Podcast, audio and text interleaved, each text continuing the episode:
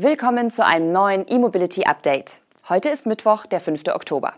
Das sind die News und Highlights der Elektromobilität, die uns heute bewegen.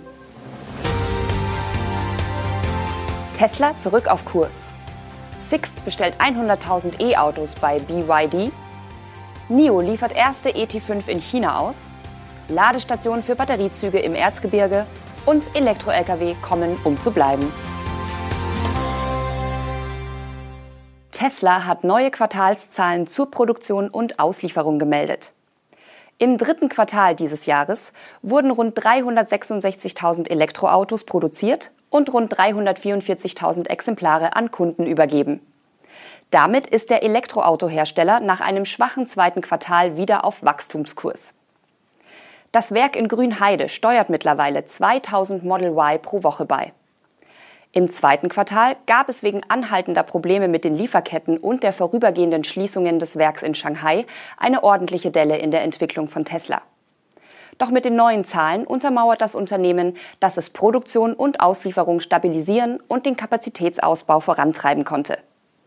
Das dritte Quartal ist das bisher mit Abstand stärkste in puncto Produktion und Auslieferung. Aufgeschlüsselt nach Baureihen hat Tesla knapp 20.000 Model S und X gebaut und rund 18.700 Exemplare an Kunden übergeben. Die beiden Modelle werden seit dem Refresh noch nicht wieder international ausgeliefert. Auf das Model 3 und Model Y entfielen ergo knapp 346.000 produzierte und 325.000 ausgelieferte Fahrzeuge. Seit diesem Jahr sind in diesen Angaben auch Fahrzeuge aus Texas und Grünheide enthalten. Laut einer Twitter-Mitteilung von Tesla hat die Produktionskapazität in Grünheide Ende September die Marke von 2000 Fahrzeugen pro Woche erreicht. Im kurzen Bericht zu den Q3-Zahlen thematisiert Tesla übrigens Logistikprobleme bei den Auslieferungen. Konkret geht es um den üblichen Auslieferboom im jeweils letzten Monat eines Quartals.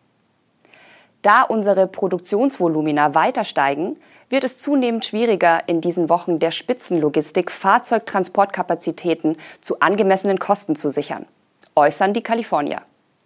Deshalb habe man im dritten Quartal damit begonnen, auf einen gleichmäßigeren regionalen Mix der Fahrzeuge umzustellen. Eine Prognose für das laufende Jahr gibt Tesla in den gewohnt kurzen Mitteilungen zu den Produktions- und Auslieferungszahlen nicht. Am 19. Oktober wird Tesla nach Börsenschluss die Geschäftszahlen für das dritte Quartal vorstellen. Dann ist auch mit einer Aussage über den weiteren Jahresverlauf zu rechnen. Die Mietwagenflotte von Sixt wird zunehmend elektrisch. Zu den bekannten E-Modellen von Marken wie BMW, Opel, Audi und Tesla gesellen sich künftig auch Elektroautos von BYD. Sixt hat jetzt mit den Chinesen einen Rahmenvertrag geschlossen, der dem Unternehmen aus Pullach den Zugriff auf bis zu 100.000 E-Autos von BYD innerhalb von sechs Jahren zusichert. Die ersten BYD-Stromer sollen bereits in wenigen Wochen in Ländern wie Deutschland, Frankreich, den Niederlanden und Großbritannien buchbar sein. BYD selbst startet bekanntlich erst im vierten Quartal mit dem Vertrieb von drei Elektromodellen in Europa.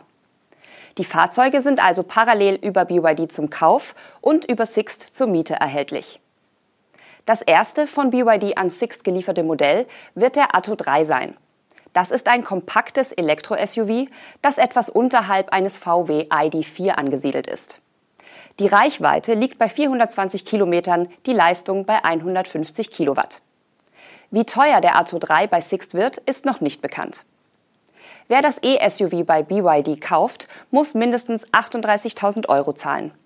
Später dürften auch weitere BYD-Modelle über Sixt angeboten werden. Ausdrücklich bestätigt wird das aber noch nicht. Neben dem Atto 3 bietet BYD in Europa auch das größere E-SUV Tang mit sieben Sitzen und die fünf Meter lange Limousine Han an. Beide sind mit 72.000 Euro deutlich teurer als der Atto 3. Finanzielle Umfänge des Deals mit BYD nennt Sixt übrigens nicht. Es steht schlichtweg noch nicht fest, welche Modelle zu welchen Preisen bestellt werden. 100.000 Elektroautos bis 2028 sind aber eine Ansage. 2018 hatte Unternehmensgründer Erich Sixt Elektroautos noch als katastrophalen Fehler abgelehnt. NIO hat am 30. September die erste Charge des in Serie produzierten ET5 an Kunden in China ausgeliefert und damit ganz knapp das angepeilte Lieferfenster getroffen. In der Folge will NIO die Auslieferungen der E-Limousine nun aber sehr schnell skalieren. Im kommenden Jahr könnte der ET5 auch nach Deutschland kommen. Dass der ET5 ab September 2022 ausgeliefert werden soll, wurde bereits zu dessen Premiere im Dezember 2021 angekündigt. Mit den ersten Übergaben an Kunden in Peking, Shanghai, Suzhou, Hefei und Guangzhou am vergangenen Freitag wurde dieses Versprechen gerade so eingehalten. Es soll sich dabei auch nicht um einige wenige von Hand zusammengebaute Fahrzeuge handeln, um das Lieferversprechen zu halten. Zuvor hatte NIO-Chef William Lee interne Prognosen veröffentlicht, die von einem ET5-Absatz von mehr als 10.000 Einheiten bereits im September ausgehen. Um das zu erreichen, müsste NIO bis dahin mehr als 2500 Fahrzeuge pro Woche produzieren. Der ET5 ist das erste Modell, das im unternehmenseigenen Neopark in Hefei gebaut wird. Der Bau des Neopark, in dem neben NIO auch E-Mobility-Zulieferer angesiedelt werden sollen, hatte im April 2021 begonnen.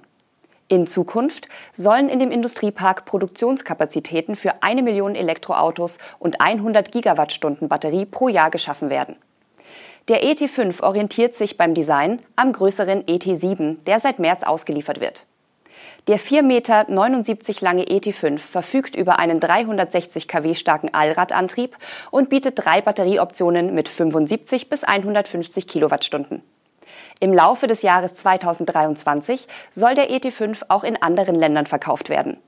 Somit besteht die Chance, dass die E-Limousine auch in Deutschland auf den Markt kommen wird. Hierzulande will NIO bekanntlich noch in diesem Jahr mit dem ET7 starten. In Sachsen errichten regional ansässige Partner im Erzgebirge eine innovative Ladestation für Batteriezüge. Sie soll zunächst in einer Versuchsphase erprobt und später im Regelbetrieb für Zugfahrten aus Chemnitz genutzt werden. Die Ladestation soll im Frühjahr 2023 in Annaberg-Buchholz Süd installiert und anschließend probeweise unter anderem batterieelektrische Triebzüge des Typs Coradia Continental mit Energie versorgen. Hintergrund ist, dass der Verkehrsbund Mittelsachsen bis zum Jahr 2032 elf batterieelektrische Züge diesen Typs für den Regionalverkehr auf der Strecke Leipzig-Chemnitz in Betrieb nehmen will. Hersteller des Coradia Continental ist Alstom. Die ersten Batteriezüge sollen schon im kommenden Jahr ihren Dienst antreten. Die Jungfernfahrt hat das erste Exemplar in Sachsen bereits vergangenes Jahr absolviert. Hergestellt werden sie in Salzgitter in Niedersachsen. Die Züge vom Typ Coradia Continental kommen laut Alstom auf eine Batteriereichweite von bis zu 120 Kilometern und können sowohl mit Oberleitung als auch auf nicht elektrifizierten Strecken fahren. Im Akkubetrieb liegt die Höchstgeschwindigkeit bei 160 km/h. Die geplante Ladestation soll mit der Landesnetzfrequenz von 50 Hertz und nicht wie üblich mit der Bahnfrequenz von 16,7 Hertz arbeiten. Dadurch fallen die Ladestationen deutlich günstiger und kompakter aus. Und zum Schluss wollen wir Ihnen ein weiteres Videointerview ans Herz legen. Auf der IAA Transportation haben wir mit MAN-Chef Alexander Vlaskamp über den Markthochlauf elektrischer Lkw gesprochen. Die Logistiker wollen große Schritte zur CO2-Reduktion im Transportwesen gehen, sagte Vlaskamp vor unserer Kamera. Die Elektrifizierung des Lkw-Fernverkehrs ist deshalb eines der zentralen Unternehmensziele. Der CEO von MAN ist überzeugt, batterieelektrische Trucks kommen, um über Jahrzehnte zu bleiben. Genauso wie es bereits bei den zunehmend elektrisch angetriebenen Stadtbussen gelaufen ist. Deshalb macht sich Vlaskamp auch für einen Turboausbau von Lkw-Ladenetzen stark. Warum MAN zwar öffentlich laut für den E-Truck trommelt, in Bayern aber auch Brennstoffzellen-Lkw testet, erfahren Sie in dem Gespräch ebenfalls. Die zehn Minuten mit Alexander Vlaskamp sind strategisch sehr gut investierte Zeit. Damit sind wir am Ende der heutigen Sendung angekommen. Wir melden uns mit den News und Highlights der Elektromobilität morgen wieder. Bis dahin, machen Sie es gut.